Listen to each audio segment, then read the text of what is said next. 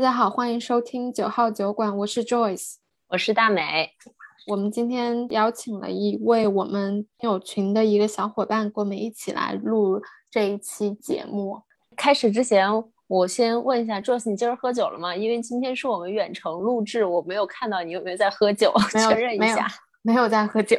因为我就是从周二的时候开始宣布就是要封国了吧，我天天在家喝酒，然后今天我躺在床上躺到了下午四点钟，因为要录播课我才起床，后来我就跟我自己说算了，今天就晚一点喝，现在不喝，先 hold 哎，我也是，自从这个 Delta 病毒之后，我们都在开始居家隔离了，嗯，我基本上。每天都活得不伦不类的。今天为了录播课，从沙发上爬了起来，录了三十分钟的运动，然后想着振作一下，才能有气可以聊这一期节目。那我们来欢迎一下我们的这位小伙伴吧，杨思琪，你要不来介绍一下自己？呃，大家好，我是那个气氛组的杨思琪。气氛组只有你一个人，你这样讲好像显得很大似的。杨思琪的话，他其实是我们的第三个听友，就在我们那个群才成立不久，大概里面就真的只有一两个人，是因为当时小宇宙发了一个公众号的文章推荐我们这一期播客嘛，然后他就订阅，然后进了我们听友群。那杨思琪，你跟我们说一说，是你哪一期录了我们的坑的？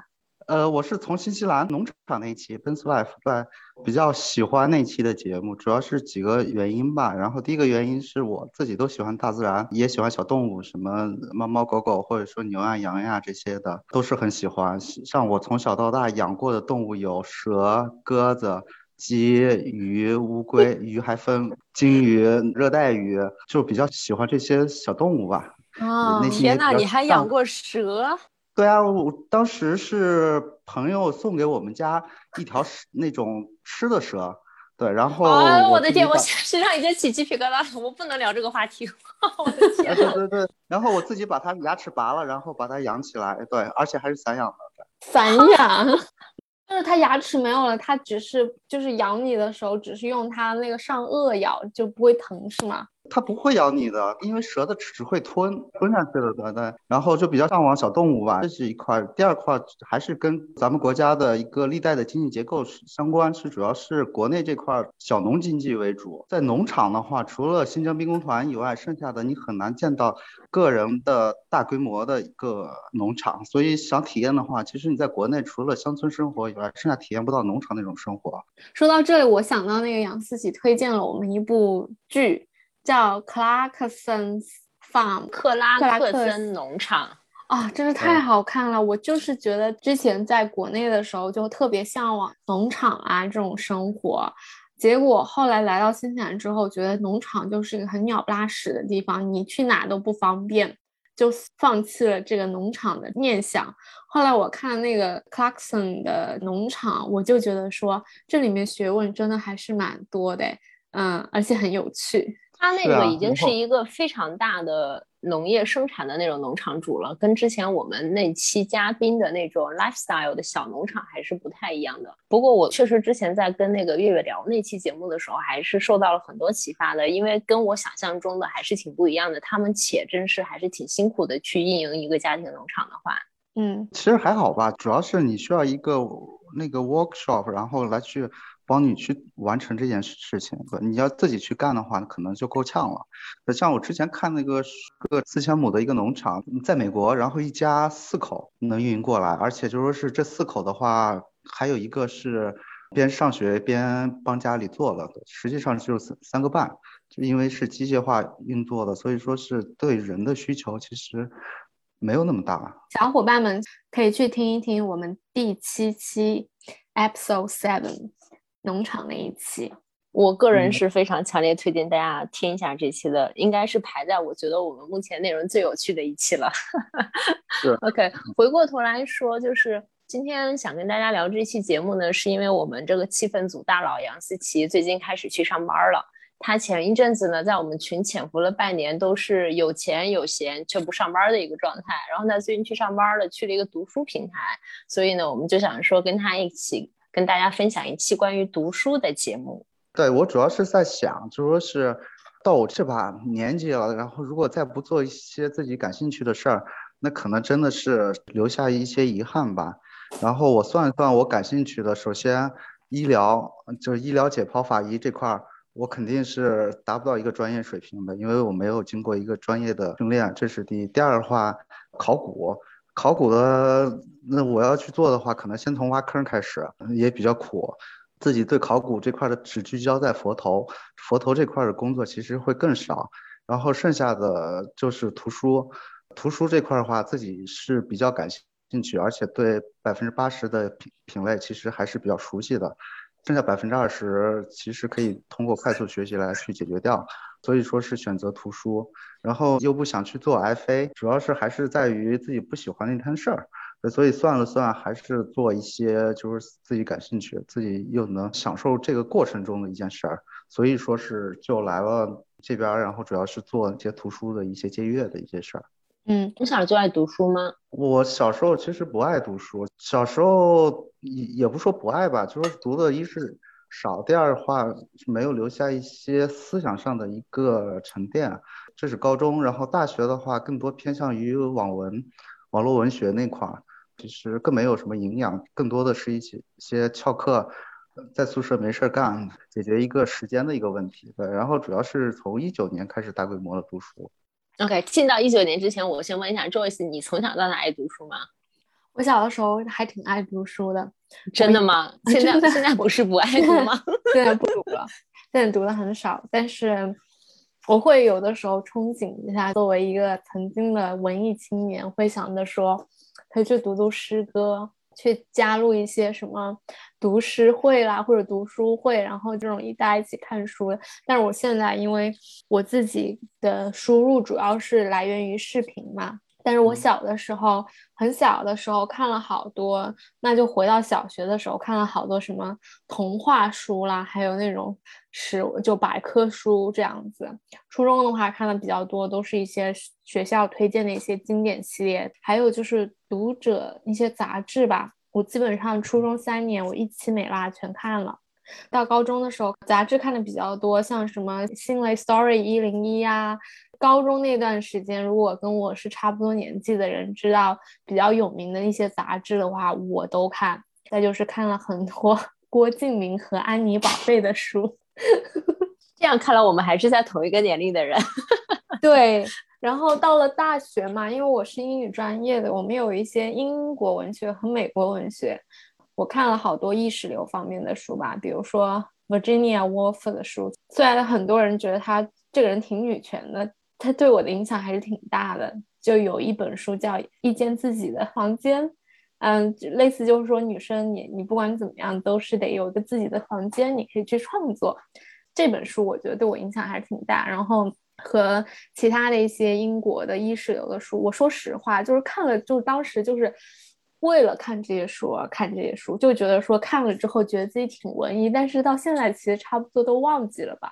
他的那一种感觉，他可能就潜移默化的植入到了我的思想当中，会要想着要独立一些这样子。哎呀，你说这个我特别有感触，因为我有时候其实经常问自己一个问题，就是人为什么要读书？以前读书就不是从兴趣爱好出发的，我就是觉得好像读书听上去是一件可以补吃补充我知识，或者是听上去是一件。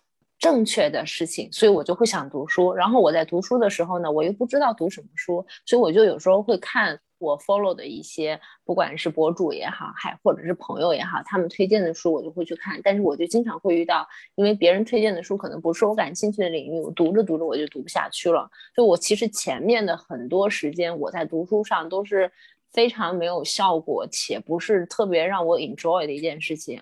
小的时候的话，基本上就是家里会逼着我看名著嘛，就各种的世界名著、四大名著。我现在想想，就那那时候那么小，其实我都读了，但是那个时候那么小，读了也就是读了，没有任何的理解能力，也没有办法 get 到在那个社会背景下发生的那样的一些事情代表着什么，然后也就就都忘了，也并没有让我对读书这件事情产生任何的愉悦的或者是这样的兴趣或者爱好。大了以后，基本上高中、大学，高中可能跟你差不多，就一直在看郭敬明、安妮宝贝，然后好一点能够看看韩寒，就已经是我读书的高光时刻了。然后其实大学工作以后也还有看一点，但基本上都是每次刷美剧啊，还有那种看一些电影啊，就觉得还蛮有兴趣的，我就会去刷刷原著，看看原著在讲什么。然后基本上我前三十年读书都是这么一个非常没有头绪、没有逻辑的一个时代吧。嗯，杨思琪呢？我这边主要是因为之前一直在忙工作，然后。该谈恋爱谈恋爱，该吃喝玩乐吃喝玩乐。然后一九年之后，觉得这件事，就之前的生活过得不是特别正确。对，就是自我满足的话，其实花钱买快乐这件事，其实是一个短暂的一个过程，而不是一个长期的。对，所以说我在想，一九年开始改变，然后改变。当然，男人改变的最大的一个动力就是靠女人，这个是毫无意义的一件事儿。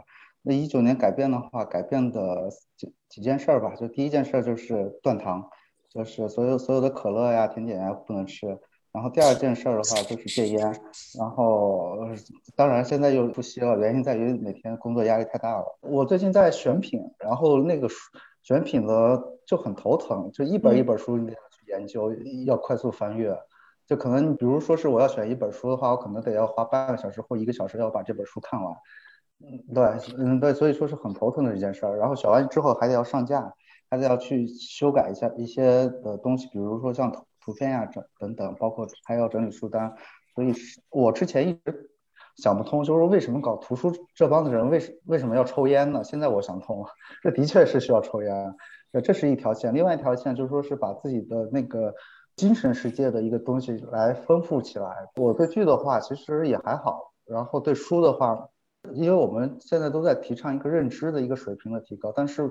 认知的水平，它底层的话，它是一个人文的一个社科做一个铺垫，因为人文的社科才能提高你视野性跟一个逻辑性的结构。对，所以说是我重点是在这一块。那专业的知识的话，那就在工作中来进行一个补充，这是一块儿吧。然后另外一块儿的话，成年人更需要的是自己跟自己独处，而且我本身的我自我剖析的自己是一个内向加外向的一个人，就是我要碰到一个人。如果我跟他气场合不来，那我可能就真的从开场到现在，呃，到结束一句话都不说。对，这是一块。然后另外一块，如果是因为工作需要去 pitch 客户，那我能变成活泼的一个人。如果就说是我想静静的待着的话，其实我自己是不想去说话的。呃，所以说是在这个情况下，我只能是看书来去达到一个就是与孤独一个共处，或者说是打发一个孤独的一个时间的一个过程。呃，这点我还挺同意你的，因为我记得我初中、高中时候读书嘛，有很多书，尤其很新的书，只要不是经典，反正爸妈也不会给我买，我就会去图新华书店读书。我通常就是坐在地上或者蹲在那里看个一个下午吧，我会把一本书看完。我现在回想起来那段时间，我觉得还是挺幸福的，因为可以一个人很安静的专注。在那里做一件事情，然后把一本书给读完，这种感觉特别的好。对，然后我现在也没事也去泡图书馆，就泡一天，就是带上水，带上吃的，然后就坐那看。啊，对我好奇的是，你所有的这些特别积极、健康、向上的改变，都是发生在分手之后，是吗？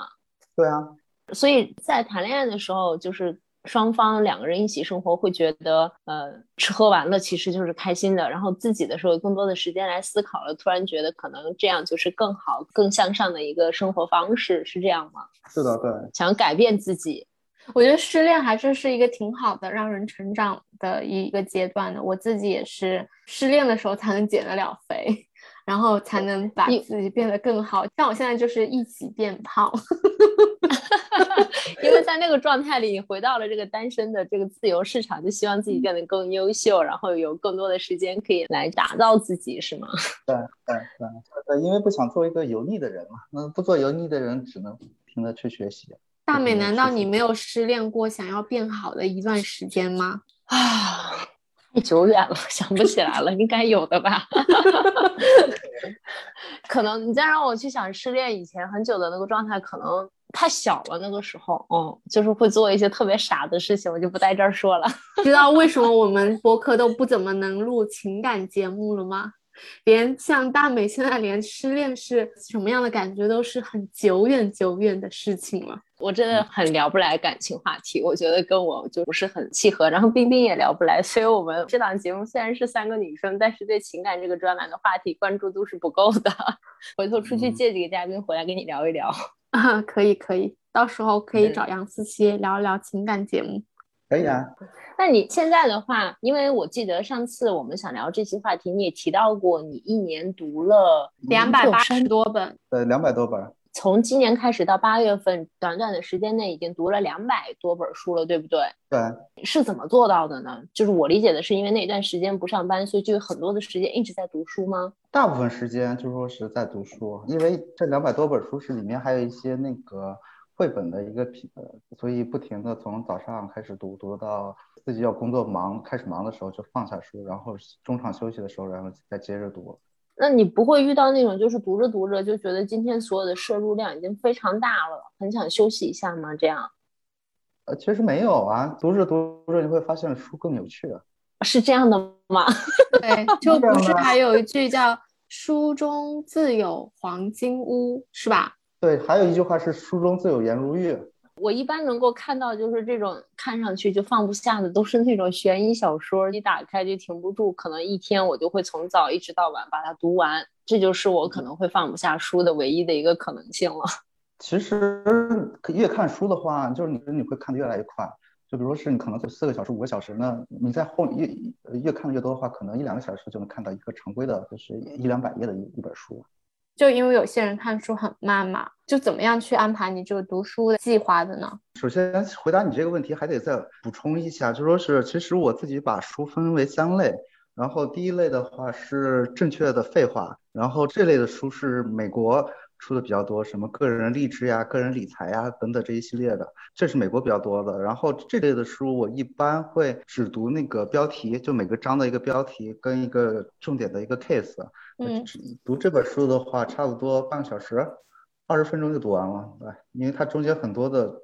都是车轱辘话说来说去的，也没没有时间浪费在这里。这是第一。第二的话就是说是小说类，因为小说类的话，你需要去提前去搞清楚它的一个逻辑，故事怎么发生，怎么结尾。你把这个整条线的逻辑搞清楚以后，其实你花一一个多小时就能把一本小说能看完了。这是第二。第三的话，那一些学术类的书，学术类的书。肯定时间不会快，因为你毕竟是你看的不懂的地方，你需要去回滚到之前的一个寻找一个答案的一个过程的，所以这类书会比较慢。至于看书的话，其实我们有很多的时间浪费在吸粪间吧，比如说你刷牙的时候刷五分钟、十分钟的牙，你在那儿其实也很无聊。你还不如看本书呢。对，你比如说是你在洗手间，那可能时间你也不知道干嘛，那还能看本书。比如说是你上下班通勤的时候，其实也能看本书。中午吃饭的时候也能看本书，等等。其实这些琐碎的时间加起来的话，这个每天最少都得几个小时了。可是你刷牙的时候怎么看书啊？你可以看电子书呀，你可以看纸质书呀，一只手拿牙刷，一只手看书呀。我确实也会有这样的碎片时间，比如说刷牙呀、做饭呀、做家务什么的。但是我基本上就听播客了。我觉得好像刷牙看书对我来说有点不太可能哎。呃，我之前在健身房看了一个欧美的一个妹子，她是边跑步边看书。哦，那晕吗？挺厉害的。她晕吗？她没晕。我的关。关 注点都没有在点上。不过说到这个听的话，其实我之前有尝试的，就是因为我这两年又开始读书了嘛。其实我是有听过一些电子书的。我觉得在比如说公交啊什么的，很多就类似于我们听播客的这些场景下，听电子书也是蛮快的一个状态。而且在奥克兰这边，因为图书馆有那种免费的可以借阅电子书的节目嘛，然后他们基本上不是那种机器读的，都是找这种。比较优秀的声音的朗读者，帮你创造一些情境啊，一些很好的对话，很好的表达，然后把这本书表达出来，这个我还是比较听得进去的。嗯，没有听特别多，因为之前可能平时也见不到听力的中文书，所以听的都是英文书，听过几本吧。但有一本我觉得是可以推荐给大家的，就是《哈利波特》的全系列，是一个英国的老爷爷朗读的，而且他因为你知道这种。初中生读物嘛，它其实从听力上的理解也是比较简单的。我觉得如果有那种想学英语的大家，想去找一本这种练习一下听力呀，或者是提高一下英语水平啊，这本书《哈利波特》的全系列我是强烈推荐的，入门还是很有用的。但是国内的话，其实对听书这块，大家有几个派系吧？就第一个派系就说是 AI 翻译，我把它定义成催眠神器，你听上个十分钟，你绝对睡着了。对，然后这是一类。第二类的话就是。呃，得到他们在做的一件事就是，他一本书花个十分钟、二十分钟给你讲，但其实你只能去了解这本书讲了什么，但是里面具体的一个逻辑你是学不会的。所以说我更多的是有的时候会先听得到，得到觉得不错的话，然后再去看书。嗯，所以你会先是有一个 overview，然后就是给你一个 summary，然后呢，你觉得这本书你觉得值得去读，你再把它细读。是的。这次你会听书吗？啊，我不会听书，但是，嗯，我近些年其实，我那天在思考了一下，我毕业了之后的话，读的书商科的比较多，嗯，像什么 Lean In 啊、基业长青、从零到一、精益创业、Link 的 Lean Startup，我都读过，都跟商科比较相关的吧。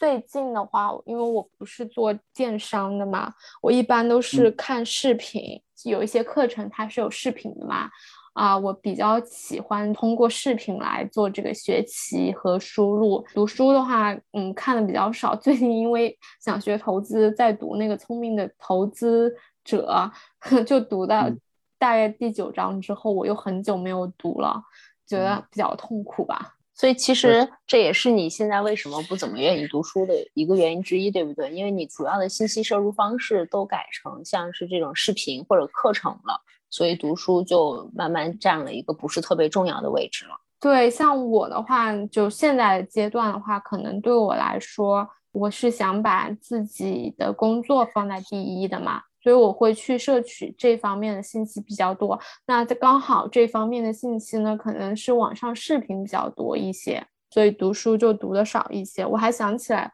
我们去 hiking 的时候，我那会儿还有个 Kindle 嘛，我就买了很多跟商科方面有的书。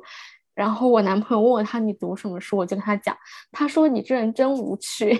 他说：“ 你你都去 hiking 了，你怎么还读这些书？你他说你应该读一读跟商科完全没有关系的嘛。”他就这样讲，他就喜欢读那种叫《The Sapien》，Sapien 中文叫什么名字？呃，《人类简史》。因为可能咱们三个都是学文科的，然后还有一个原因是。百分之九十九点九九的文科学校的教育的体制的一个问题，就是我之前比较向往的一个学校啊，是在美国，但是当然不是什么名校，是排名差不多八十多，在美国，对，他们是文科，只有文科，然后他们没有就授课这种形式，教授也不会去讲课，他们每个学期会给学生很长很长很长的书单，那大家去学校干嘛呢？就是读书，读书，读书，读书。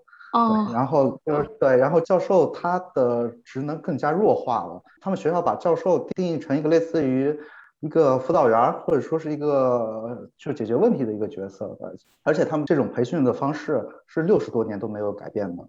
哦，我想起来，我读书的时候，我们的确有很多东西要读。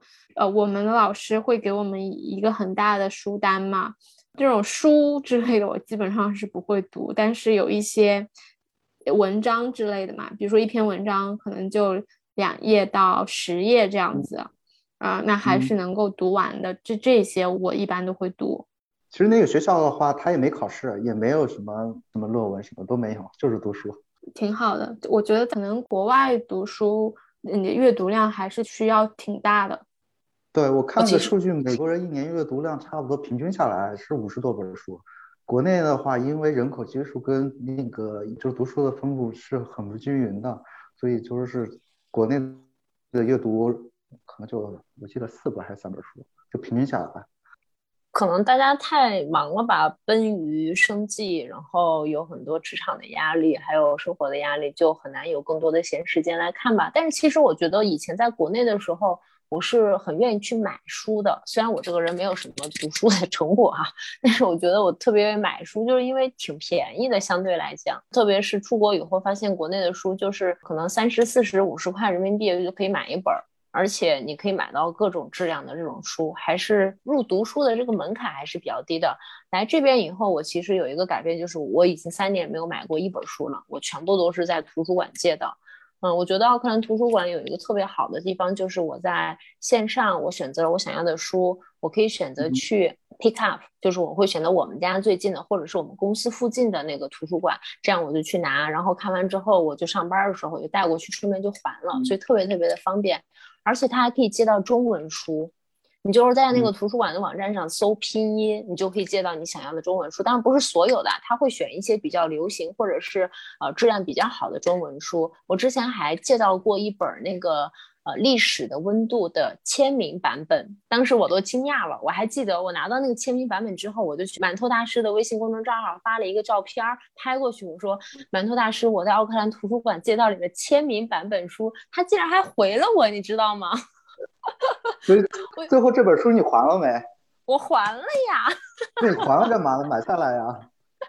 但我真的当时还挺意外的。首先就是因为历史温度，我每一本都看嘛，在国内我就买了，后面我就没有再买过。当我拿到这本书的时候，真的太惊讶了。结果他在微信上还回复了我，哇，我就有一种啊，可以可以可以，就是书没有白读的感觉。然后我来这边之前，我在想。国内有多少个人像我这么无趣，天天看书呢？但是我来这边就会发现，其实包括我们的用户，更多的是非一线城市，就是非一线城市的用户，他们有大把的时间来进行看书。呃，像我们之前有用户是在国企上班，白天也比较闲，然后也有初中生，初中生也在看书。我就问初中生，为什么你要看这些关于女权呀、关于什么的书？然后他就说，因为他是 homo，然后他们老是被男生欺负，所以他要开始看书。然后我们的用户还有一个是警察，对，可能我们感觉他可能是比较年轻的警察，然后就去看书，这是一块。像我们现在的用户更多的是一个女性，因为女性的话，她是比较喜欢安静的。比如说像我们上大学的时候，男生可能翘课去网吧打游戏，或者说是。出去蹦迪干什么的？但是女生白天就基本上就在看书、看书、看书，是女生更喜欢一种阅读的一个感受吧？哎，这个数据我觉得还挺有意思的，还挺意外的。就相当于是说，其实可能在非一线城市的人，可能他们的生活会相对更稳定和安逸一些，有更多的时间可以拿出来，至少是想到看书和读书这件事情。确实想一想自己现在在一线城市奔波的朋友们，大家。都还是蛮辛苦的，嗯，就是到了我这个年纪，首先职场的压力就很大了，另外很多还有了小孩儿，然后可能还要照顾父母，其实大家的家庭的压力就已经非常非常多了。所以说现在把我逼的，就是说是我必须用女性的视角来去，或者说是女性的一个副人格来进行一个选品。你们没有女性的编辑吗？有，但是他做不了选品的这件事儿，因为图书的品类还是很有很多的。我自己的话，我只能 cover 住百分之八十的一个品类，剩下的百分之二十品类也是边琢磨边弄的。因为你之前是待业的嘛，你怎么会去加入这个极速租书？嗯，是通过什么样的契机呢？因为大美跟我说这个过程还挺有趣的。对，是我。自己是这个产品的一个很早期的一个用户，我自己的借阅数量也是最多的，然后那个阅读量的话，可能也是排的比较靠前。就我来之前，让他们整个公司都知道我了，然后天天在骂我，怎么借那么多书，怎么开那么快，就是觉得自己比较喜欢这件事儿，所以说是，呃，就过来了。然后其实一句话总结就是薅羊毛反被薅过来创业。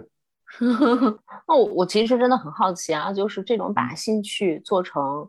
工作了以后，你会不会觉得会有很多的压力，或者对这个爱好的兴趣会减少？因为你刚刚也提到了说，你来了之后，像是在选品上就有很大的压力嘛。以前你可能看到这本书只是单纯的去欣赏，现在你要去综合考虑，你要面向的市场，你要去上架，还有背后整个的这个销售或者还书的过程。那这种会不会对于你对爱好的这个热情会有所打击？呃，其实我们来看的话，我们的用户他有几个关注点。首先，第一个关注点就是比较喜欢一个很专业、很专业学术类的，像比如说精神分析啊、心理呀，然后等等这些的，他们是很少去关注这这块的。包括像尼采呀、像叔本华呀等等这些哲学类的，所以说这块我们进行一个权重就会放得很低。对，然后这是一块，另外一块还有一些。就是女性关注很多的一些品类，比如说像治愈呀、像小说呀、像悬疑呀，其实这块儿它相比学术类的其实更好进行一个选品。这是一块儿。然后另外一块儿的话，说个有趣的事儿，我们的用户有些用户借书的不是因为书好看，而是因为书的封面好看。所以说是对于书的一个封面的一个设计，其实我们也有一定的一个考量。啊，哎啊，我这个才真是长知识了，就是看这个书的包装和封面就很对啥。我觉得现在好像很多，特别是国外引进的书，他们对于书的名字也会特别吸引人。因为就像之前，我记得我在听那个看理想的时候，他们有讲，就是他们在引进那个像《一个人的朝圣》，就像这样的书的时候，像这一类比较新的、比较长，听上去又有点文艺的名字，对大家的吸引吸引度就非常非常的高。对，然后我们之前选品有个用户就看到那个书名是贼文艺、贼文艺的那种，结果借完以后一看是一个医疗书。所以其实做自己喜欢事不会降低你的一个兴趣，而是你更有动力去做好这件事儿。而且我觉得，其实作为一个平台，你是服务更多的人嘛，其实都是跟自己志同道合的人在一起。我觉得这种可以去帮助一个 community 的感觉，应该也是挺好的吧。嗯，对，是因为其实我们还有一些就是可以算是一个普惠吧，就就类似于这个意思的一个词，想不起来了。然后就说是我们的诉求还是让大家。放下手机，然后远离电脑，静静的去看几本有趣的书。我有一个问题啊，其实，在我的传统认知里面，图书行业并不是一个非常向上的这么一个行业，其实是一个比较传统的嘛。且因为大家现在都比较忙，其实读书的人越来越少。那你愿意加入这家公司，肯定是你比较看好这个平台嘛。那对于这种不是一个算特别主流，或者是被所有人去追捧的这么一个行业，你觉得你为什么会想要加入这个公司？除了你的兴趣爱好以外，呃，是这样的话，首先说一下行业吧。其实图书行业其实它是一个不景气的行业，但是它不会是一个消亡的行业。对，然后举个例子，比如说是现在有特斯拉，那为什么还有人去买汽油车？所以说是这是一个共存的一个市场，因为。不管是电子书还是纸质书，它面向的人群是不一样的，呃，这是一块。然后另外一块就说是为什么整个行业不景气呢？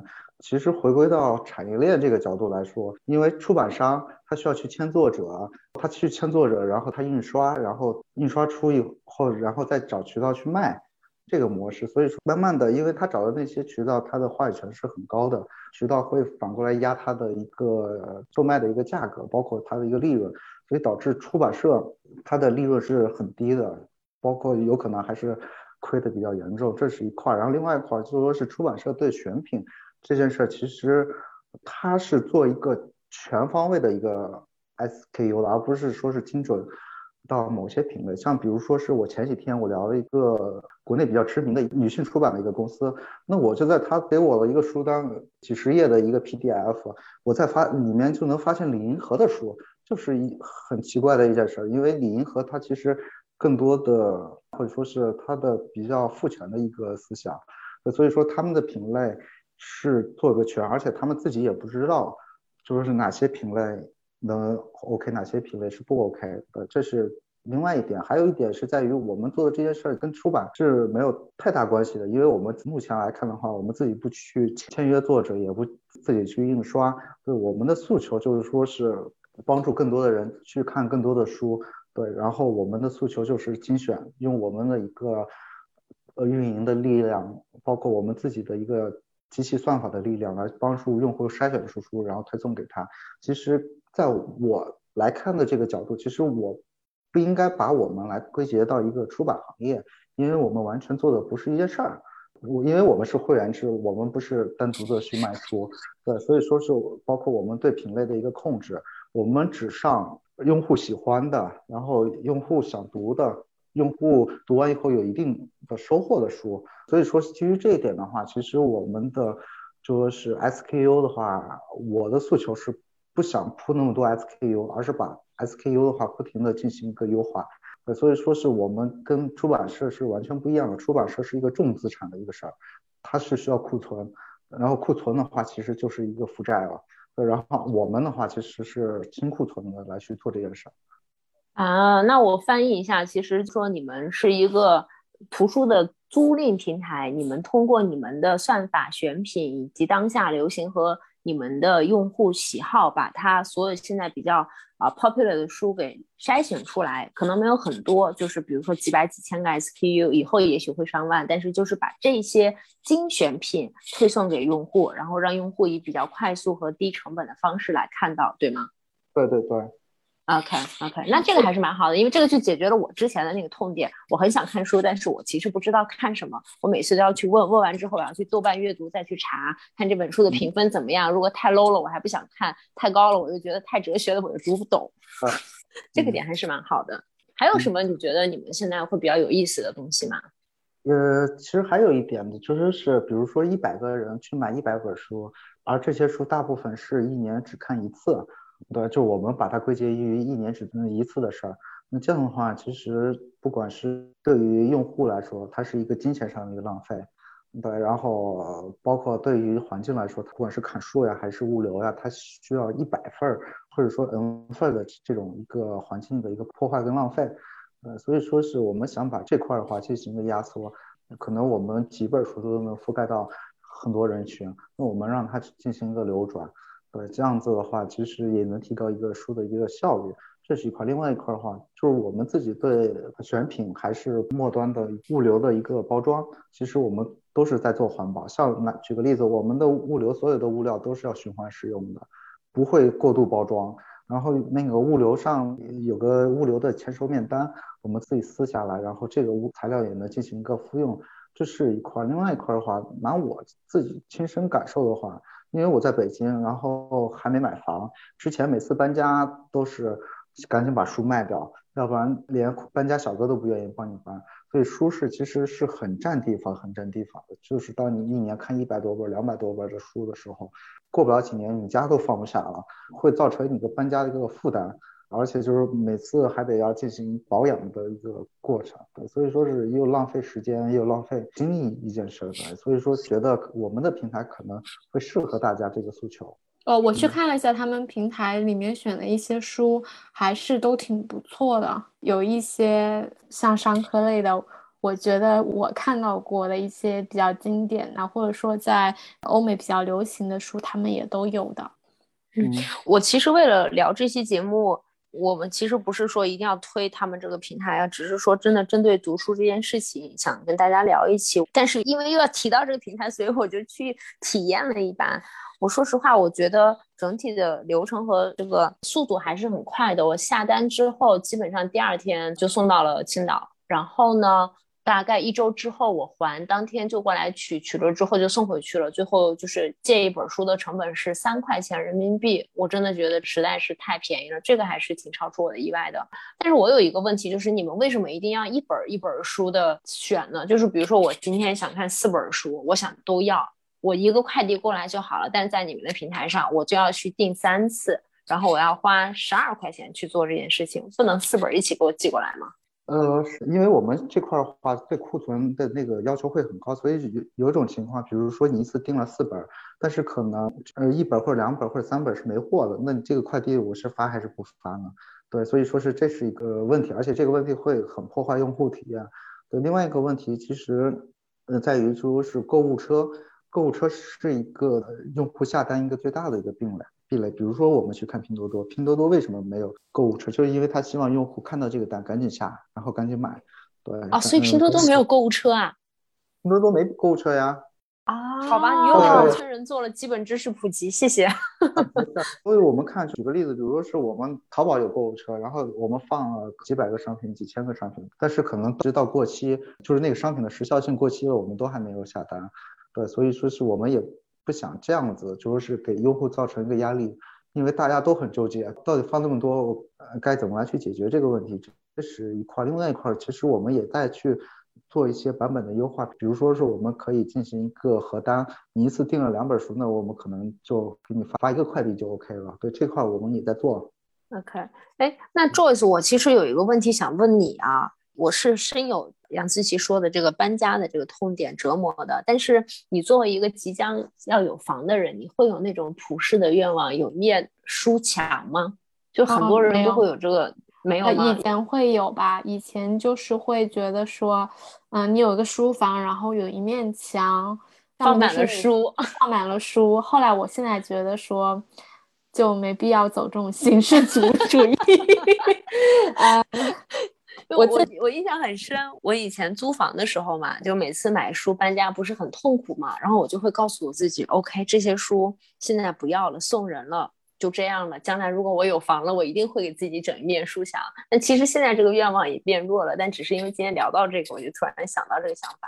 嗯，我现在买纸书的话，主要还是在新西兰的话，还是英文书为主嘛。而且我发现，我看完了之后拿去卖啊，基本上都卖得掉，而且就可能在原价上面减个十刀，我都还能卖掉。所以我现在比较倾向的模式就是，我想要看什么书。我不会去啊图书馆去等，因为我觉得太费时间，而且我就想马上拿到。我我家离这个书店还是蛮近的，开车十分钟就到嘛。我就会去买了书之后呢，看完了，然后大概一年一次的时候要整理东西的时候，我就会把这些闲置了很久的东西又把它卖掉。其实还有一点需要补充，就像说是因为生活琐碎事得很多的烦恼，比如说是你今天穿什么，然后说是今天看什么衣服，等这一系列的，其实把这块的通过租书的形式来替换掉买书这块的话，其实你会发现你的生活会变得很轻松，这是一点。然后另外一点，其实我们还有一类用户，因为我们去买书的时候，你不可能嗯去书店呀，或者说是去淘宝店呀，或者说去。哪去买书？你不可能进行一个拆封，就说是我不能拆封以后看了觉得，哎，这书不错，我买了。但是我们平台可以实现这个功能，所以说我们很多用户都是，哎，先租一本书，哎，看着不错，然后让直接就买了。嗯，对我其实还是蛮喜欢这种租书的功能，因为对有些人来说，他是会有这种诉求，觉得说我看完了，我要留着，然后放在我的这个书墙里面，也算是一个 mark。但是对我来说，我是那种属于。不持有的生活的态度，就是尽量减少自己有的东西吧，极简主义。嗯，所以，所以我之前去日本，然后遇到一件有趣的事，因为我找不到路，Google Map，然后也显示的不清楚，然后我就跑过去，就就路人甲嘛，我就问，哎，那个这个怎么走？然后那个小哥就低着头说，对不起，对不起，我要开会，然后他就跑了。我之前还不理解，然后等我年龄更大一点的话，我才理解这句话。是这个情形啊？是吗？什么？再跟我们说一说，我都我对我没听懂，我也没有理解。就是就是一到年龄大的话，你会发现其实更喜欢独处，然后更喜欢自己跟自己过，然后更喜欢一个社恐。哎，你你说这个，我想起来一件事情，就是你知道来了新西兰以后，就这边是比较热情的嘛，就大家见面要微笑呀，要打招呼啊，有很多 small talk 这种。然后我大概。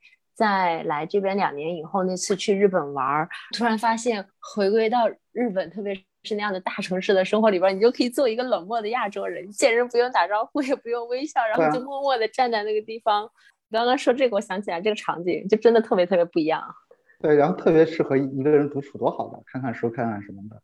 嗯，我还有一个困扰了我很久很久很久的问题，就是你读了这么多书，对你来说，到底什么是一个有效的阅读，什么是高效的输出？因为我看书很有一个问题，就是我看书很快，读书量虽然没有那么大吧，一个月两本书 可能还是可以读得到的，但是我看完了就过去了。就是从好的方面来讲，我可能会把它理解成，OK，你虽然我记不住，但是可能本质上。给自己洗洗脑，就是说，它总会潜移默化的对我的知识体系、对我的生活观念和价值观有一定的影响的。但是说白了，其实就是看完了我就忘了。你怎么看这个事情？因为你看的书阅读量更大嘛，就两百多本哎，这才八个月。首先，我更羡慕你这种读书的速度，没有一种困扰。我的现在困扰就在于时间不够，兴趣广泛，呃，所以说很痛苦。这个第一。第二的话。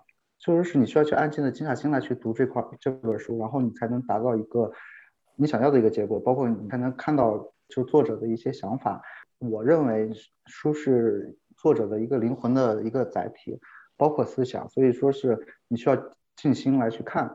就是某个品类读的书越多，其实你更能抓住这个作者然后这个品类的一个点，对，然后所以说是你会那个快速领悟吧，这是一块。第二块，你的阅读的理解能力。其实也是随着你的读书的量上升来去提高的。那你会做一些脑图啊，或者是就是看完之后做一个 summary 来帮你巩固和强化记忆吗？因为我经常看到有一些文章在转发，说什么如何五分钟读完一本书，或者是如何快速掌握你所读完的书，就大家会做像读书笔记那种东西，你会吗？呃，我是不会，是因为在于大家做完以后其实不会翻翻第二遍嘛。但是包括还有一些人，我们中国就是做手账，读书手账，然后还得自己手绘图等等，其实只是做一个纪念嘛，你不会翻的。其实更多的我这块在于，就说是我每看一本书会写几句话呀，或者说一段话呀，我我还去写一些这书的一些核心思想啊，或者说是调侃一下呀，或者说是一些核心的逻辑在里面呀。我以前我懂。读书的时候，就是有一个专门的笔记本，把上面我觉得比较不错的话，把它摘抄下来。就那会儿还在读高中和初中的时候吧，现在再也没有过了。就摘下来了，其实就偶尔会去翻一下，嗯，就想到了那会儿读书的心情。但是你说时不时去读的话，其实比较少。我可以把我们的用户的那个手账发，就是读书手账发给你，是做的贼精美美，但是我觉得他可能做完以后，可能一年都翻不了几次了。那那个你们不是读了一本《被讨厌的勇气》吗？是大美和杨思琪都读了吗？你们可以分享一下这本书。嗯。我其实这本《被讨厌的勇气》是我近期看完之后觉得对我的启发比较强的一本书，所以我非常想要强烈的推荐给这些听友们。但是借用这里边的一个叫做课题分离的概念，就是我推荐的是我的课题，你接不接受是你的课题，就是你也可以不认同我的这个看法。首先这本书呢，其实它是。日本亚马逊二零一四年的年度销售冠军，连续三百天都在销售的榜首。这个概念就是给大家看一下，它在过去的这几年里面有多么多么的 popular。然后呢，它其实用的是一个青年跟一个哲学家对话的方式，非常非常的贴近生活。然后。去讲述一些心理学的问题，所以你在看的时候不会因为你没有心理学的基础知识而感到觉得你没有办法理解这些所谓的学术背后的这些思想。嗯，他有一个非常非常重要的思想，就是他在讲人的所有的这种烦恼其实是来源于人际关系嘛。然后我们经常会在生活里面听到一些心理学的理论，是说凡事都要去追溯到童年，都是你的原生家庭带给你的，去呃追求一个原因论。但是其实，在阿德勒的心理学当中，他是认同一个目的论，他其实是想讲说的是你在做一件事情，比如说你今天想要去表白，然后你有一个脸红的特点，所以你觉得。你每次在人沟通的时候都会变得脸红，其实这不是因为你的生理或者是你从小害羞带来的，只是因为你可能想给自己一个借口不去表白，害怕被拒绝，所以你才会告诉自己你会脸红。所以它其实有很多这样很好玩的思想，是打破了我以前这种固定的思维模式的。所以这个是我觉得我比较喜欢这本书的一个很重要的原因。他为什么在日本那边能那么火呢？其实日本的更多的。其实大家不管是八卦呀，还是背后说坏话呀，其实这些就长舌这块其实很流行，尤其以京都这块为首。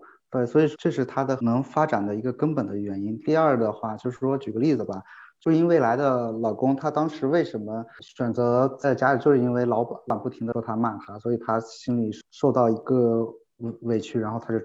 宅在家里喜欢初音未来，然后最后跟初音未来结婚。基于这个情况的话，在日本的话是会比较流行的，对，是跟他们的社会环境有关吗？对对，社会环境有关。所以说他需要去解决的一个问题，就是说是你不需要去关心别人对你的一个想法，或或者说是一个认可。如果别人对你不认可可呀，或者说对你有不好的想法呀，你选择你跟他不不来往，或者说直接断交就 OK 了。你需要是自我认同的这个过程，对自我认同的话，你才能把你带出来，不管是抑郁啊，还是焦虑啊等等这些一系列的一个问题。嗯，毕竟的话，不管是你的悲观，或者说是你焦虑，帮助你走出来的其实是你自己，或者说是药物。因为心理医生的话，他更多的是他给你建立一个安全的一个关系，互相信任的关系，然后他去引导你自己把你自己的一些想法呀等等这系列的来去说出来。然后起到一个舒缓的一个作用，这是一块。另外一块，你说到药的话，嗯长期服用精神药的话，它是是有很大的一个破坏性的一个作用，它有可能会引发其他的问题。所以，真正的走出来焦虑呀、抑郁呀，是靠自己。嗯，我就是刚才大美讲到。这个原生家庭嘛，然后包括杨思琪讲到，就是说什么都要靠我自己嘛。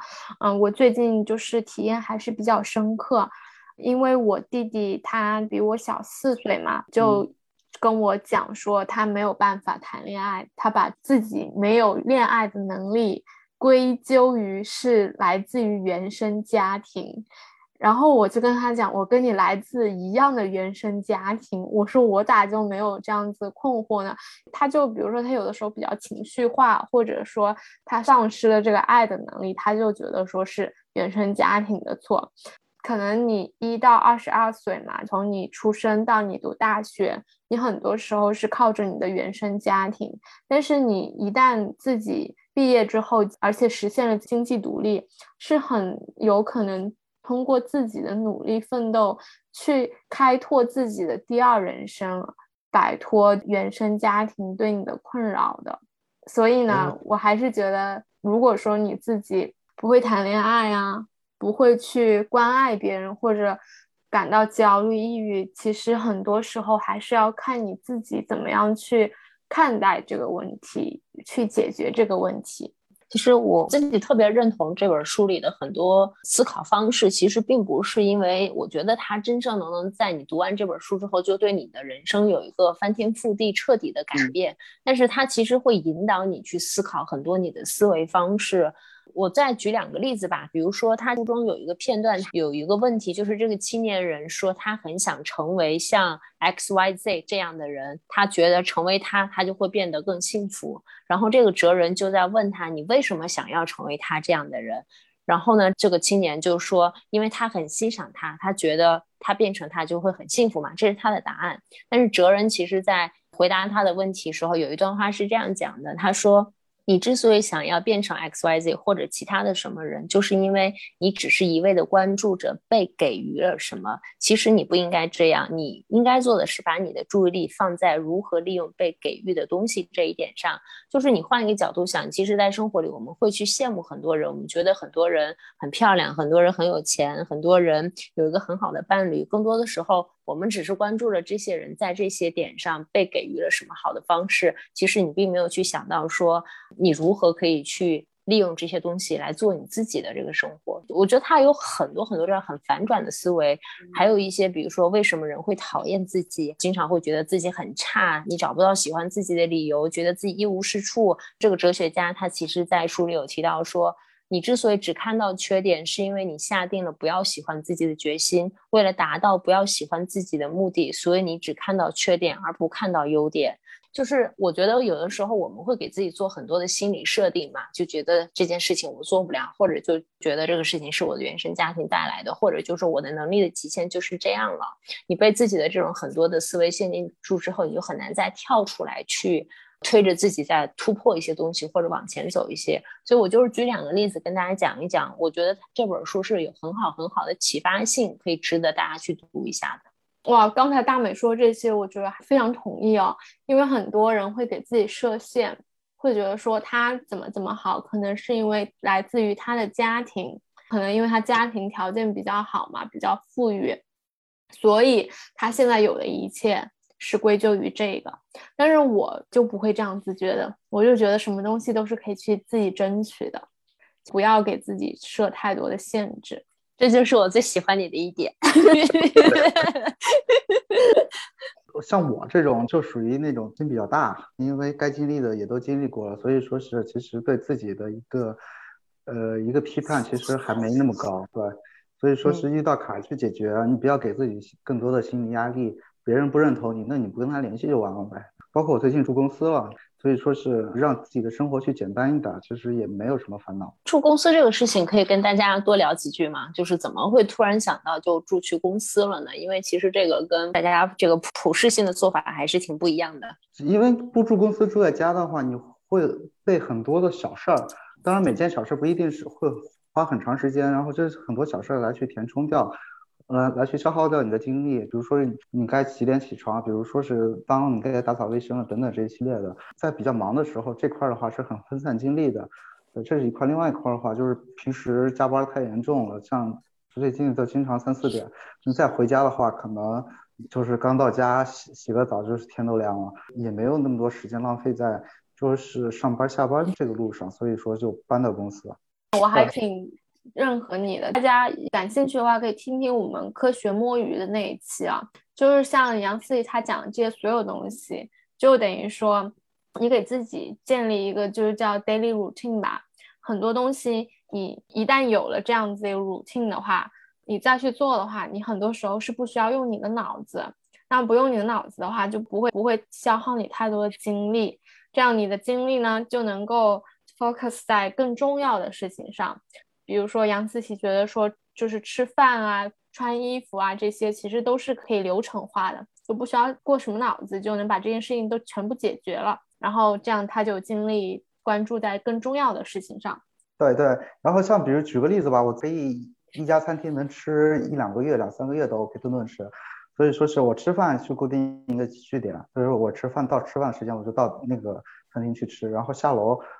楼下是便利蜂，然后直接楼下买咖啡或者说买早点，然后洗澡就是楼下健身房。那整个的话，其实就会发现没有那么多事情来去分散你的一个精力了。嗯，那洗衣服呢？同事帮洗，就他带回家帮你洗是吗？对对对对，然后他之前我准备了一周的衣服嘛，然后他一次洗的话，他也比较有压力，因为衣服太多了，所以说我现在告诉他，你可以一次拿回家，然后分批给我拿到公司。天哪，这样的同事去哪里找？每天要带着你的脏衣服回家。对，这同事真的挺好的。男生女生啊？男生。好吧，我真的太八卦了。那我的问题就是，那你这样的话，其实就是相当于你的生活跟工作完全就混在一起了嘛？对。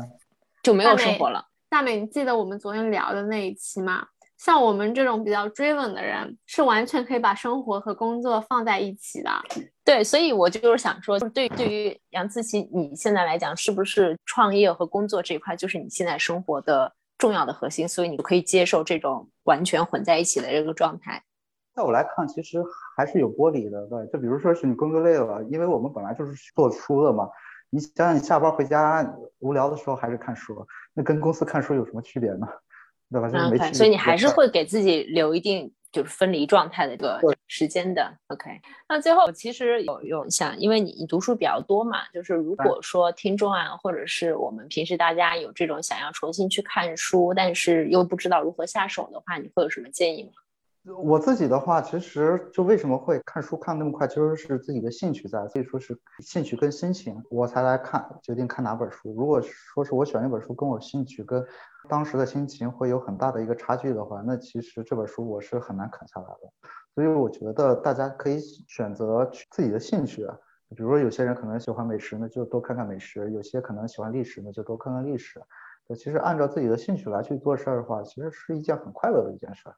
哎，这里我特别认同啊，就是因为我不是之前读书就特别没有章法嘛，就像无头苍蝇一样。但是我这两年开始改变策略了，主要是从今年，就是我真的是从我的兴趣去选择书本的。我从年初的时候给自己借了几本咖啡、啤酒，就是类似于这两方面相关的书。因为在年初的时候，我大概钻研这个东西，钻研了一段时间，然后我就借了几本这个书回来看。我发现我真的看进去了，而且我看的很快。所以我觉得这是一个特别好的点，就是从我自己身上的感觉出发，就是不是别人说什么好，你就一定要去看，看了就代表你就可以 follow follow 到这个主流的趋势在做什么了。就是真的读书还是要根据你自己的兴趣去看，会比较舒服一些，就会真真正正的有一些输入吧，就不用太着急，觉得是流行什么，怕自己去 miss 掉一个这个这个有一个词叫什么来着？我记得你之前提过叫什么？in out。对对对对对，就是不用特别害怕这个，focus 在自己身上就会比较舒服一些。刚好大美说的咖啡，我给给大美推荐一本那个摄影摄影集吧，然后关于咖啡的，刚好我昨天选品的时候直接就上了。我咋看呀？叫萨尔加多咖啡创世纪之旅。OK，你到时候把名字发给我，我来搜一下。